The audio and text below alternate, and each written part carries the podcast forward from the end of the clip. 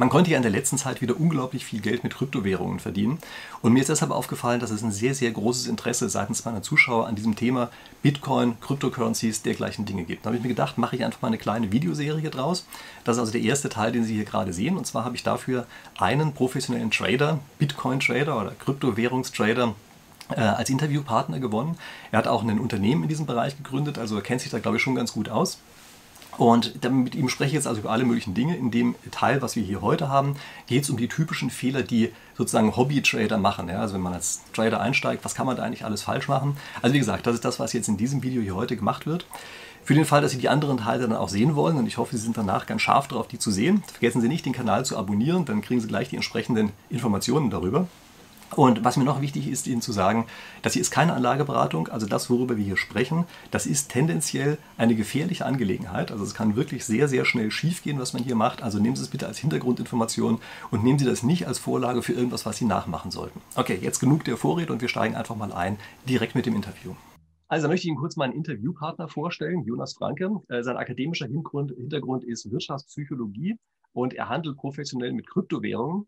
Und ehe ich mich jetzt verplappere und lauter falsche Sachen erzähle, Jonas, hast du Lust, dich mal kurz selber vorzustellen? Ähm, ja, also ich bin Jonas, ich bin 25 Jahre alt, habe, ähm, wie Erik gerade schon gesagt hat, Wirtschaftspsychologie studiert und ja, beschäftige mich seit vielen Jahren fast ausschließlich mit Kryptowährungen, neben dem Studium vor allem damals, inzwischen hauptberuflich. Also ich bin einer der Gründer von CryptoNoir und ja, jetzt freue ich mich, dass ich hier sein darf, um ein bisschen über Bitcoin und so zu debattieren. Ja, ich denke auch. Damit haben wir die besten Voraussetzungen, dass hier eine spannende Sache wird. Also vielleicht, dass du dich schon gleich mal geistig darauf einstellen kannst, unsere Zuschauer auch. Also ich habe drei Bereiche, über die ich im Wesentlichen mit dir sprechen möchte. Nämlich zum einen, wieso sollte eigentlich Trading in Kryptowährungen überhaupt in irgendeiner Form sinnvoll sein? Also das ist natürlich eine Sache, da bin ich als Professor, auch Finance-Professor vielleicht eher so ein bisschen misstrauisch. Also mal gucken, ob du mich da überzeugen kannst. Dann gucken wir uns an, wie ist eigentlich die praktische Seite aus? Wie tradet man eigentlich? Und dann natürlich auch, was kann man damit vielleicht auch für andere Bereiche noch lernen? Und dann einfach noch ein paar philosophische Sachen zum Trading, die vielleicht am Ende da auch nochmal ganz spannend sein können, wie gesagt, auch was Übertragung dazu angeht. Okay, also steigen wir mal kurz ein mit der Frage, wieso eigentlich überhaupt Trading? Also wieso sollte das sinnvoll sein? Und es gibt ja immer so einen Screenshot, den habe ich hier. Wenn ich schaffe, dann blende ich den auch ein, wenn wir das Video am Ende äh, fertig haben. Äh, da sagt also jemand aus dem Jahr 2011, äh, ja, ach, ich wünschte, ich hätte meine 1700 Bitcoin behalten. Ja, also wie gesagt, 2011 jammerte er schon rum, dass er sie zu früh verkauft hat. Ähm, wir wollen alle gar nicht nachrechnen, wie viel das heute eigentlich wert ist. Warum sollte es überhaupt sinnvoll sein, zu handeln? Also traden heißt ja, man handelt hin und her. Warum macht man nicht einfach das, was in der Kryptoszene immer als Hodl bezeichnet wird? Ja? Also einfach, man kauft das Zeug, legt sich hin, wartet zehn Jahre und ist super reich. Ähm, also von Anfang an muss man erstmal sagen, also traden ist äh, keine Beschäftigung, die man mal so nebenbei machen kann. Das ist nichts, was man, oder wie es oftmals äh, vielleicht beworben wird, wo man sagt, äh, man kann innerhalb von keine Ahnung, drei Tagen äh, extrem reich werden, ohne viel zu tun oder so. Das ist, ähm, ja, also wenn man das professionell machen will, dann muss man dafür schon die entsprechende Zeit investieren. Und es ist auch nicht für jeden, also nicht jeder sollte oder kann äh, profitabel traden. Äh, das ist auch ganz okay. Und für die meisten ist es wirklich profitabler, wenn man einfach Kryptowährungen kauft und die eine ganze Zeit lang hält. Ähm, aber wie auch zum Beispiel bei Sportarten oder so, äh, gibt es welche, die sind einfach weil sie mehr Zeit oder mehr ähm, Fokus in das Ganze reinbringen, ähm, einfach besser und können das zu ihren Gunsten ausnutzen und dementsprechend auch davon profitieren. Also das ist ja wie in vielen anderen also, Bereichen auch. Das, sag, das, sagst du jetzt als Praktiker, ja. Ähm, da würde mich mal interessieren, gibt es eigentlich irgendwo Evidenz dafür, dass man damit tatsächlich den Markt schlagen kann, wie man so schön sagt? Also äh, wir in der Finance würden sagen, dass man risikoadjustierte Überrenditen erwirtschaften kann. Gibt es dafür irgendeinen Beleg? Also mir ist komischerweise kein Paper dazu bekannt, aber vielleicht kennst du ja eins. Ähm, also man muss ja da nicht unbedingt ein Paper zu haben, sondern einfach auf, darauf gucken, dass es Leute gibt, die es schaffen. Also ähm, da ist ja die Frage, muss man wissen, warum etwas funktioniert, wenn man weiß, dass es funktioniert?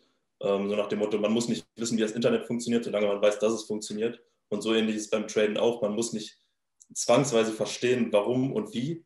Wenn man weiß, dass es funktioniert, dann ist das an sich schon selbstevident. Also es gibt Menschen, die leben davon. Es gibt viele Menschen oder natürlich prozentual gesehen ein kleiner Anteil, aber trotzdem insgesamt viele, die äh, damit sehr viel Geld machen und damit über Jahre sehr erfolgreich sind. Naja, also aus der reinen Tatsache, dass es welche gibt, die Erfolg hatten, können wir komischerweise nicht schließen, dass so eine Strategie auch erfolgreich ist. Also da muss ich gleich mal die Notbremse ziehen. Denn da müssen wir uns vorstellen, das können wir erst dann schließen, wenn wir wissen, wie viele es mit der gleichen Strategie versucht haben und gescheitert sind. Also dafür ist ja so eine Untersuchung gut. Ja? Also aus der reinen Tatsache, dass wir sagen, es gibt irgendeinen, der ist reich und sexy geworden damit, können wir noch lange nicht schließen, dass alle, die es genauso gemacht hätten, auch reich und sexy geworden wären. Aber okay, gut. Interessanterweise, also mir ist selber auch kein vernünftiges Paper dazu bekannt. Es gibt einige, die probieren das, aber mir ist keins bekannt, was mich so richtig überzeugt hätte. Und ich entnehme mal aus deiner Antwort die auch nicht, aber du sagst, es ist auch nicht so schlimm. Ähm, denn bei mir funktioniert es genau. ganz gut. Ja? steigen wir doch mal gerade in die Kehrseite ein. Und mich würde mal interessieren, womit verlieren eigentlich die meisten Hobbytrader Geld? Also eigentlich ist das ja ein bisschen die Kehrseite zu dem, was du hier propagierst. Ja? Wenn es einen Profi gibt, mhm. der die anderen sozusagen über den Tisch ziehen kann, dann muss es auch irgendwen geben, der über den Tisch gezogen worden ist. Um es mal negativ zu framen, die ganze Sache. Und was sind eigentlich die schlimmsten Fehler, die so ein Hobbytrader machen kann, so dass ein Profi tatsächlich am Ende besser rauskommt und ihm sozusagen was abzockt? Ja, genau, das, das ist es halt auch. Also ähm, die meisten Leute, die anfangen zu traden, ähm, die verlieren Geld. Und da es welche gibt, die Geld verlieren, ähm, gibt es auch zwangsweise, zwangsweise Menschen, die dieses Geld dementsprechend gewinnen. Also es ist im Endeffekt mehr oder weniger ein Zero-Sum-Game. Und ähm, gerade Leute, die neue sind oder die noch nicht so viel Ahnung haben, äh, die machen hauptsächlich drei Fehler. Das ist zum einen das äh, Geldmanagement. Es gibt nie die Wahrscheinlichkeit, dass man immer zu 100 Prozent richtig liegt. Und dadurch hat man eben auch oft, also wenn man sagt, man hat eine 50-prozentige Wahrscheinlichkeit, dann kann es trotzdem passieren, dass man fünf, sechs, sieben Mal hintereinander einen schlechten Trade macht. Und wenn man 20 Prozent seines Kapitals für einen Trade riskiert und dann aber fünfmal hintereinander ähm, einen falschen Trade gemacht hat, ähm, was vielleicht ein gutes Setup war oder was von der Wahrscheinlichkeit her gut wäre, aber was trotzdem passieren kann, dass äh, eben fünfmal hintereinander ein schlechter Trade kommt, dann verliert man eben einen sehr, sehr großen Teil von dem, was man insgesamt als Trading-Kapital hat. Das heißt, äh, es wird so empfohlen, dass man ein bis maximal drei Prozent von seinem Trading-Kapital für einen Trade riskiert. So, das ist der erste und eigentlich größte Fehler. Aber das ist das, was man eigentlich am leichtesten implementieren verstanden kann. Habe. Was du sagst, ist, der größte Fehler, den man hier machen kann, ist, dass man sozusagen zu viele Eier in einen Korb legt. Ja? Das ist es doch eigentlich. Ja? Man sagt, genau. ein einzelner Trade wird für das eigene Portfolio zu groß, man geht zu große Risiken ein. Mhm. Deshalb kann es einem passieren, dass man sozusagen rausfliegt aus dem Gesamtmarkt, bevor man überhaupt eine Chance genau, hat, um ja. zu schaffen. Ja? Genau, also man kann sich das so vorstellen, ähm, man hat eine 50-prozentige Wahrscheinlichkeit, sein Geld zu verdoppeln und eine 50-prozentige Wahrscheinlichkeit, sein Geld komplett zu verlieren. Dann ist der Erwartungswert erstmal null. Dann kann man zwei, dreimal hintereinander sein Geld jedes Mal wieder verdoppeln und dann kann es aber einmal passieren, dass man sein gesamtes Geld wieder verliert. Das heißt, man hat dann drei, viermal positiv gehandelt und einmal negativ gehandelt. Und das Negative, ähm, das gleicht dann die ganzen Positiven wieder aus und man ist bei Null und ist quasi raus aus dem Spiel. Und dann fängt man irgendwann entweder wieder von Volume an oder man bleibt halt draußen. Beim klassischen Verlagsgeschäft ist es ja auch so, dass man eigentlich mit den meisten Büchern Geld verloren hat, also der Verlag. Mhm. Und bei einigen Büchern war es dann so, da war es ganz okay. Also die alte Regel lautete, von 20 Büchern verliert man bei 15 Geld, bei vier kommt man so lala raus und mit einem reißt man alle Verluste wieder raus. Und das scheint ähnliches genau. Äh, Prinzip hier zu sein. Ja?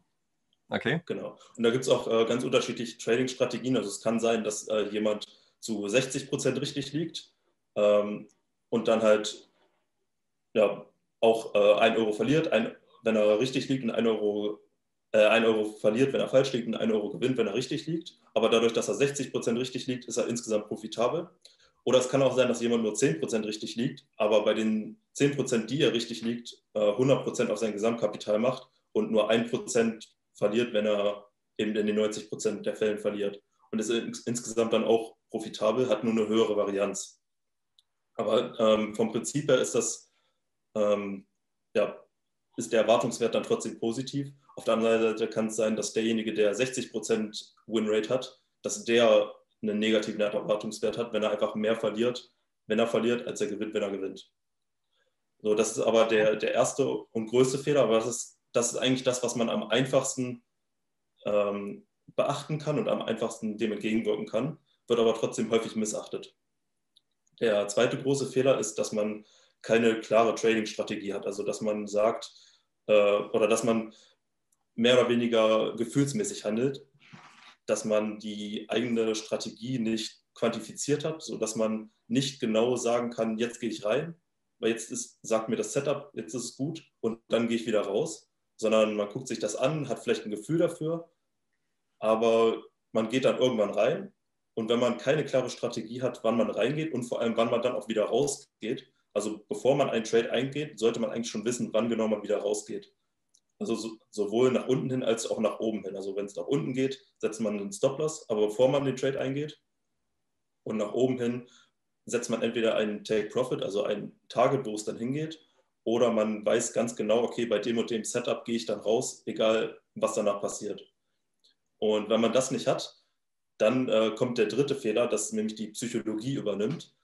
Ähm, weil wenn man es nicht genau quantifiziert hat, dann hat man immer dieses Gefühl, okay, wenn ich jetzt verkaufe, geht es bestimmt noch weiter hoch. Oder wenn ich jetzt drin bleibe, dann geht es bestimmt weiter runter.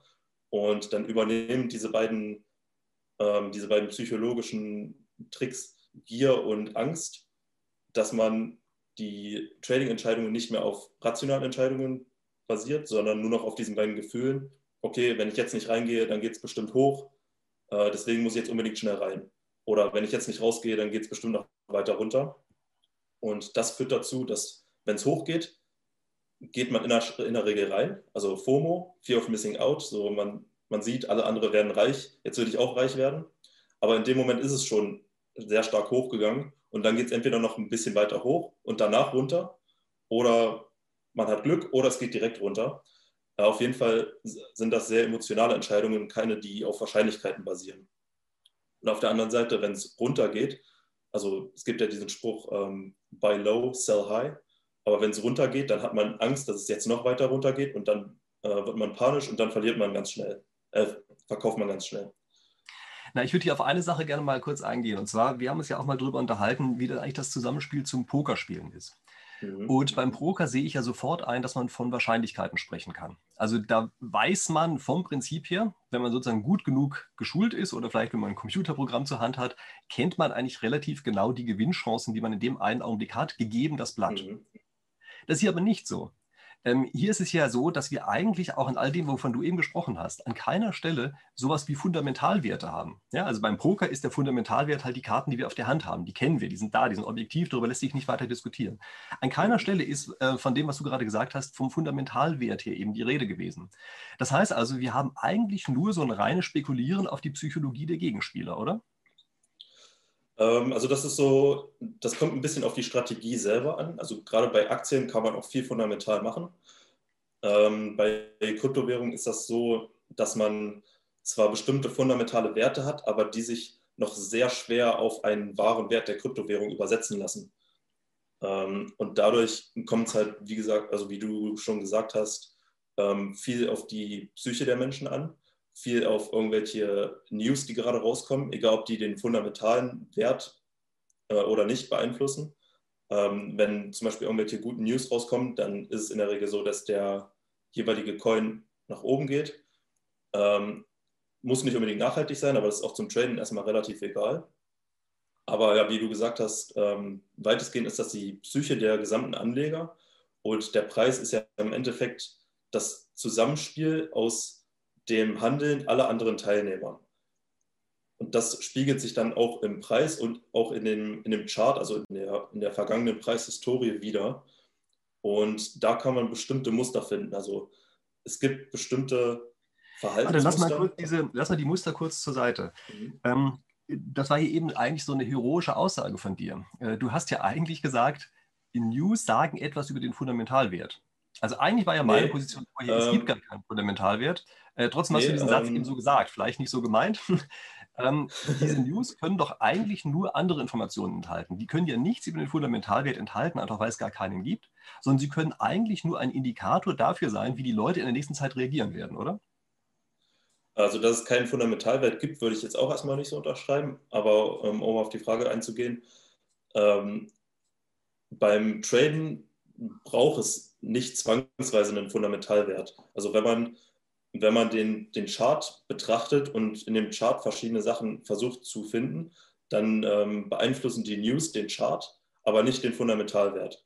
Die können den Fundamentalwert ähm, beeinflussen, zum Beispiel wenn äh, zum Beispiel heute Morgen hat äh, Elon Musk gesagt, dass er oder dass Tesla Bitcoin akzeptiert. ähm, je weiter Bitcoin als Zahlungsmittel auf der Welt akzeptiert wird, desto fundamental wertvoller wird Bitcoin. Das heißt, das sind heute Morgen gute News für Bitcoin gewesen und daraufhin ist der Preis auch gestiegen, weil der Fundamentalwert dadurch auch gestiegen ist. Es ist aber nicht zwangsweise so, dass der Fundamentalwert dadurch steigt, das stimmt. Trotzdem kann in dem Moment ähm, der Kurs steigen. Zum Beispiel, wenn irgendeine Partnerschaft bekannt gegeben wird oder so. Dadurch hat sich erstmal noch nichts geändert für die, für die Währung selber oder für die Kryptowährung. Aber trotzdem steigt in dem Moment der Preis. Und das kann man als Trader ausnutzen. Eine andere Sache, die relativ interessant ist, wenn, wenn es News gibt, die aber vorher schon angekündigt wurden ähm, dann weiß jeder Teilnehmer in dem Bereich schon, dass, dass es die News irgendwann geben wird. Man weiß noch nicht, was für News das sind, aber man weiß, dass es News geben wird. Und in dem Moment, in dem das Teilnehmer wissen, denken die sich, okay, das sind bestimmt gute News. Das heißt, wenn die News dann rauskommen, geht der Preis eventuell nach oben. Da ich aber clever bin, kaufe ich jetzt schon in dem Gedanken, dass der Preis dann nach oben geht. Das heißt, sagen wir, ähm, die, das Announcement, dass irgendwann News kommen, ist eine Woche vor, dem wirklichen, vor den wirklichen News. Das heißt, man kann dann eine Woche vorher schon den Coin kaufen. Viele andere machen das dann auch. Und dann steigt der Preis in dem Moment schon hoch, bis es dann wirklich die News gibt. Und dann, wenn die News gibt, wenn es die News gibt, die sind dann, sagen wir, positiv, dann verkaufen die Leute wieder, weil jetzt viele Leute, die dann erst die News bemerken, sagen, oh, das sind gute News, jetzt kann ich mal schnell kaufen. Das heißt, die bieten dann die Liquidität für diejenigen, die hier schon gekauft haben. Die verkaufen dann an die, die vorher noch nicht drin waren. Da die hier aber viel mehr Kapital zur Verfügung hatten, weil, die, weil das Spiel schon bekannt ist in, dem, in, der, in der Szene, also by the rumors, sell the, new, sell the news heißt das. In dem Moment verkaufen die wieder und der Preis sinkt, obwohl die News eigentlich gut waren. Und solche Sachen kann man als Trader ausnutzen, wenn man früh genug dabei ist und solche Muster früh genug erkennt. Na ja, gut, was du hier gerade behauptest, ist ja letztlich, also erstens, die Markteffizienzhypothese trifft hier nicht zu in diesem Markt. Würde und ich auch die Leute Aktien machen, sagen, dass sie da nicht zutrifft. Ja, die Leute machen systematisch vorhersehbare Fehler. Also da muss man sich natürlich ja. schon fragen, auch gerade jetzt als Spieltheoretiker wie ich, wie kann das sein, dass auf einem Markt dauerhaft die Leute immer wieder die gleichen Fehler machen und diejenigen, die dagegen arbeiten, das nicht ausgleichen können. Also das müsste man schon nochmal hinterfragen, warum das ein dauerhaft bestehen bleibender Effekt eigentlich sein sollte. Ja, aber also ich, ich gebe natürlich zu, dass sowas in Übergangsphasen immer mal sein kann und vielleicht ist äh, dieser ganze Markt mit den Cryptocurrencies einfach noch so jung, dass da sehr viele unerfahrene Teilnehmer drin sind, die einfach immer wieder genau systematisch die gleichen Fehler machen, die man dann natürlich ausnutzen kann. Aber man muss sich klar darüber sein, dass das früher oder später etwas ist, was verschwinden muss. Ja, also entweder weil die Dummen es lernen oder die Unerfahrenen, sagen wir mal, es lernen oder weil die anderen ganz einfach so viel Einfluss auf den Markt bekommen, dass sie das einfach komplett aufheben. Also eigentlich sollte man meinen, äh, dass in dem Augenblick, wo eine News angekündigt wird, auch der Erwartungswert des Positiven dieser News bereits mit eingepreist ist. Ja, so würde ich das erwarten. Und klar, jetzt können wir sich fragen, ob das hier vielleicht bei dem Markt noch so ist, äh, dass er einfach zu jung ist, dass es da eben nicht in jedem Fall so gilt. Ja? Ähm, das, das kann man aber bei Aktien auch beobachten, dass es ähnlich ist. Also das ist jetzt nicht nichts, was auf Kryptowährungen ähm, im Speziellen äh, nur zutrifft. Vielleicht bei Kryptowährungen noch extremer, weil der Markt einfach jünger ist, wie du gesagt hast, und viele neue Teilnehmer drin sind. Aber die Effekte und generell traden kann man auch im, in Aktienmärkten erfolgreich. Ja, das wäre nochmal zu hinterfragen. Also vielleicht mache ich dazu tatsächlich nochmal ein Thema, weil gerade diese Markteffizienz ist einfach ein sehr interessantes Thema. Ja. Aber was man auf realen Märkten untersuchen kann, ist, dass es natürlich nicht sprunghaft ist. Ja? Also in dem Moment, wo eine News kommt, ist es nicht so, dass der Kurs mit unendlich hoher Geschwindigkeit sich anpasst, sondern der hat eine endliche Anpassungsgeschwindigkeit. Und diese Anpassung erfolgt auch schon teilweise vor den News, also Rumor, wie du gerade gesagt hast. Ja, das ist ganz klar. In dem Moment, wo die Gerüchte im Markt drin sind, werden die bereits teilweise eingepreist. Und die werden natürlich auch zum Teil richtig vorhergesehen. Die werden eher richtig als falsch vorhergesehen. Deshalb geht der Preis typischerweise in die richtige Richtung. Und ja, es stimmt, es gibt so ein kleines Überschießen nach oben und dann geht es so ein kleines bisschen runter. Äh, das ist übrigens was ganz ähnliches wie das, was man jetzt auch beispielsweise bei einem Frequenzgenerator beobachten könnte. Ja, bei der Elektrotechnik, äh, da ist es auch so, dass man eine Transistorschaltung baut, eine klassische, dann überschießen tatsächlich auch einmal kurz, wenn man so eine Rechteckkurve erzeugen möchte. Okay, ich schweife ab. Äh, das, wie gesagt, bewahre ich mir mal auf für das Video, was ich dann dazu noch mache. Ähm, lass uns jetzt mal zu dem zweiten Themenbereich hier reingehen, der eben schon so ein bisschen vermischt mit drin war, nämlich zu der Frage, wie macht man eigentlich das mit dem Trading? Man soll ja bekanntlich aufhören, wenn es gerade besonders spannend ist. Und deshalb nehme ich jetzt einfach mal diesen Cliffhanger hier an dieser Stelle, äh, um hier einen Cut zu machen. Die weiteren Teile dieses Interviews erscheinen ja in nächster Zeit. Da Sie ja bestimmt meinen Kanal inzwischen abonniert haben, werden Sie auch automatisch informiert, sodass Sie dann mit dabei sind. Und damit Ihnen die Zeit nicht zu lang wird zwischendrin, ähm, geben wir Ihnen die Möglichkeit, dass Sie einfach jetzt direkt unter dem Video hier in die Kommentare Fragen reinschreiben. Jonas hat sich bereit erklärt, mal mindestens zwei Wochen lang auf diese Fragen zu antworten, die dort unten reingeschrieben werden. Und wie gesagt, wir äh, bringen die anderen Aspekte äh, dieses Interviews jetzt noch in weiteren Teilen als einzelne Videos. Und ähm, da wir uns bis dahin hier garantiert wiedersehen, weil Sie abonniert haben, würde ich sagen, ich freue mich drauf und bis dahin.